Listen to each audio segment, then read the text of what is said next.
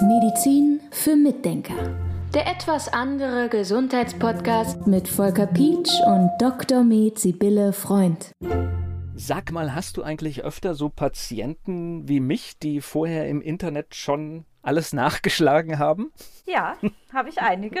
Okay. Ja, ich finde das eigentlich grundsätzlich ganz gut. Grundsätzlich ist aber dann immer, der Jurist würde jetzt sagen, da gibt es eine Einschränkung. Genau, das ist das eigentlich. genau.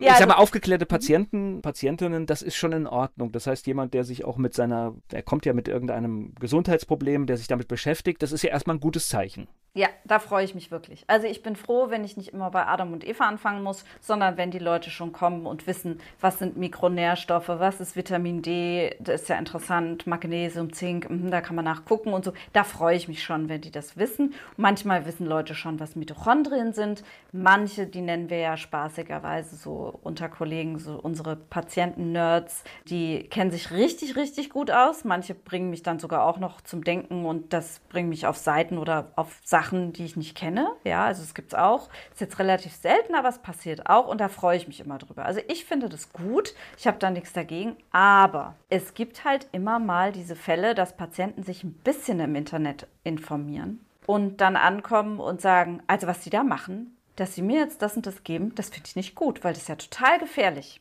Und da kommt es dann auch immer so drauf an, wie man das anspricht. Ne? Wenn jemand so kommt, dann denke ich, boah, also irgendwie habe ich schon so lange damit zu tun. Das finde ich jetzt ein bisschen. Hm. Aber wenn jemand sagt, ich habe das und das gelesen, was halten Sie denn davon? Wie sehen Sie das denn? Dann habe ich damit überhaupt gar kein Problem. Also das finde ich gut. Schwierig finde ich halt die Leute, die sich über Foren informieren, wo sie dann auch noch verrückt gemacht werden. Das haben wir gerade bei der HPU leider ganz gerne. Da gibt es so Internetforen, Internetgruppen. Und bei den HPU-Lern ist es eben so, also bei Patienten, die so diese Stoffwechselschwäche haben, dass sie dauernd Zink und Magnesium und B6 brauchen und so weiter. Da ist es eben so, dass die dazu tendieren, sehr genau wissen zu wollen, worum es geht, was sie haben und sich dabei aber auch sehr verrückt machen. Also das ist schon an sich eine Tendenz. Und wenn die dann in so einem Forum sind und dann schreibt jemand irgendwas, was nicht belegt ist, dann wird es gerne übernommen und dann machen die sich gerne verrückt, diese Leute. Und das ist echt anstrengend. Also es tut mir total leid für diese Patienten. Und ich muss sagen, manchmal ist es auch anstrengend für mich, wenn Leute dann ankommen und sagen, ich habe das aber in dem Forum gelesen und das ist so. Und wenn sie das nicht wissen, haben sie ja überhaupt keine Ahnung. Das ist dann so ein bisschen, wo ich denke,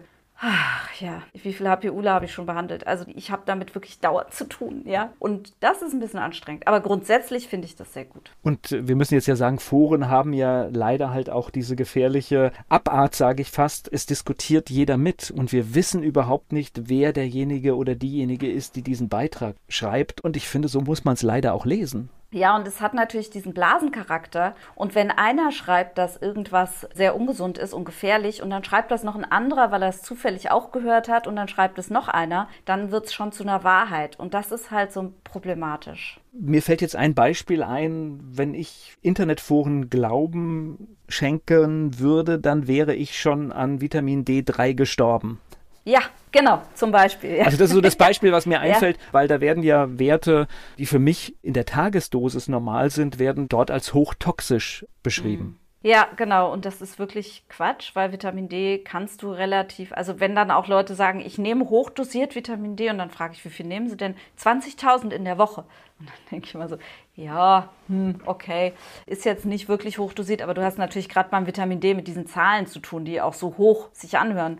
Wenn du sagen würdest 20 Einheiten oder so, dann würde das Ganze schon wieder ganz anders aussehen. Ja, da ist so ein psychologischer Faktor noch dabei, dass man da immer die 1000 dranhängt. Ne?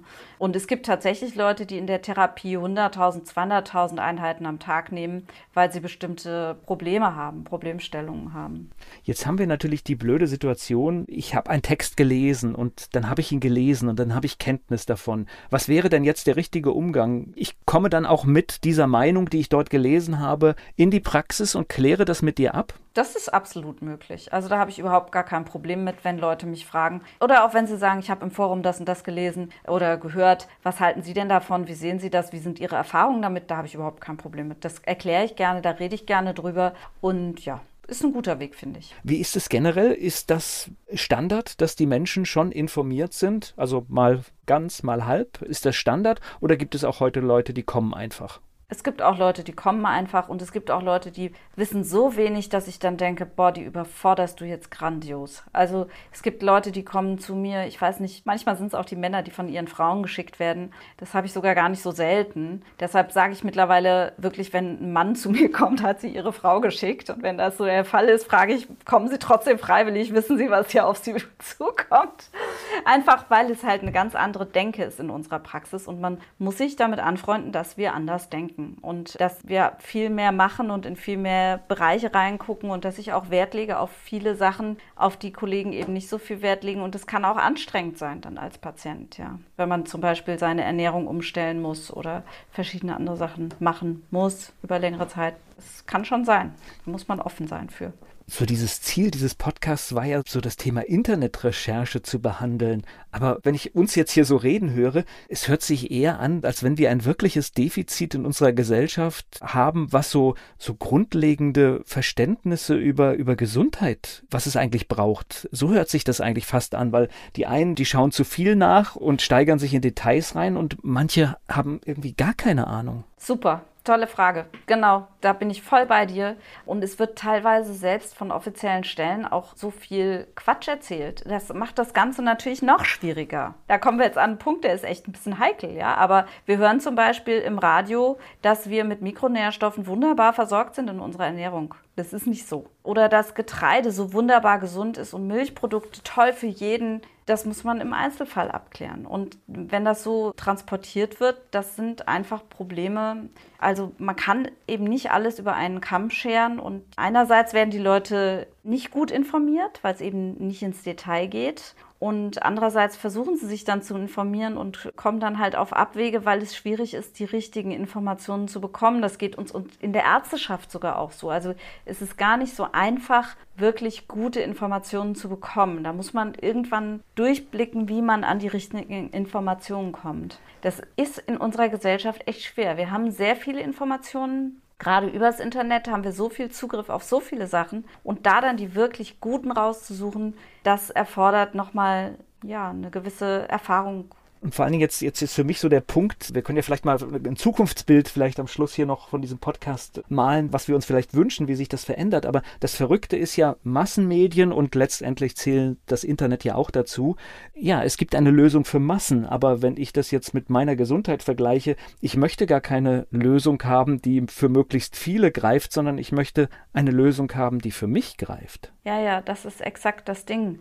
Und Eigenverantwortung ja. kommt jetzt hier ganz groß ins Thema, ne? Weil wenn du eine große Lösung haben willst, ist es auch wieder so ein bisschen diese Eigenverantwortung. Das heißt, meine Ernährung ist es, mein Verhalten ist es. Ja, Punkt. Und es ist in der Tat sehr schwer, sich zu orientieren als Laie. Also ich habe zum Beispiel damals, als ich angefangen habe, mich mit Ernährung zu beschäftigen, habe ich meinen Patienten immer Bücher in die Hand gedrückt über Ernährung. Und dann habe ich selber aber auch an mir selbst, ich habe mich intensiv mit dem Thema damals auseinandergesetzt, habe ich nach einem Dreivierteljahr gemerkt, intensive Arbeit an dem Thema, ich habe bestimmte Sachen während des Dreivierteljahres falsch gemacht die ich erst nach einem Dreivierteljahr kapiert habe, wo ich dachte, oh, da hast du aber was nicht bedacht. Und das kann ich doch nicht einem Patienten zumuten. Also ich meine, ich habe damit dauernd zu tun, aber wie will man denn als Patient diese ganzen Sachen wirklich hinterfragen? Das ist ja auch echt schwierig.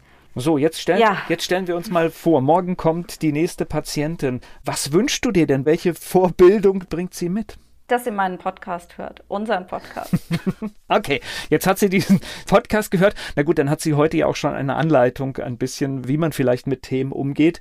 Ich glaube, wir sind uns einig, Recherche ist in Ordnung, aber dann muss man halt auch wirklich, ja, mit Medienkompetenz, sag ich jetzt mal, drangehen ja. und einfach sagen, wer hat den Text geschrieben und habe ich vielleicht einen Einzelfall oder kann ich es überhaupt übertragen? Und ich glaube, das ist das, was ich jetzt hier bei Medizin für Mitdenker gelernt habe. Viele Dinge lassen sich halt nicht auf alles übertragen. Medizin für Mitdenker. Der etwas andere Gesundheitspodcast mit Volker Pietsch und Dr. Med Sibylle Freund.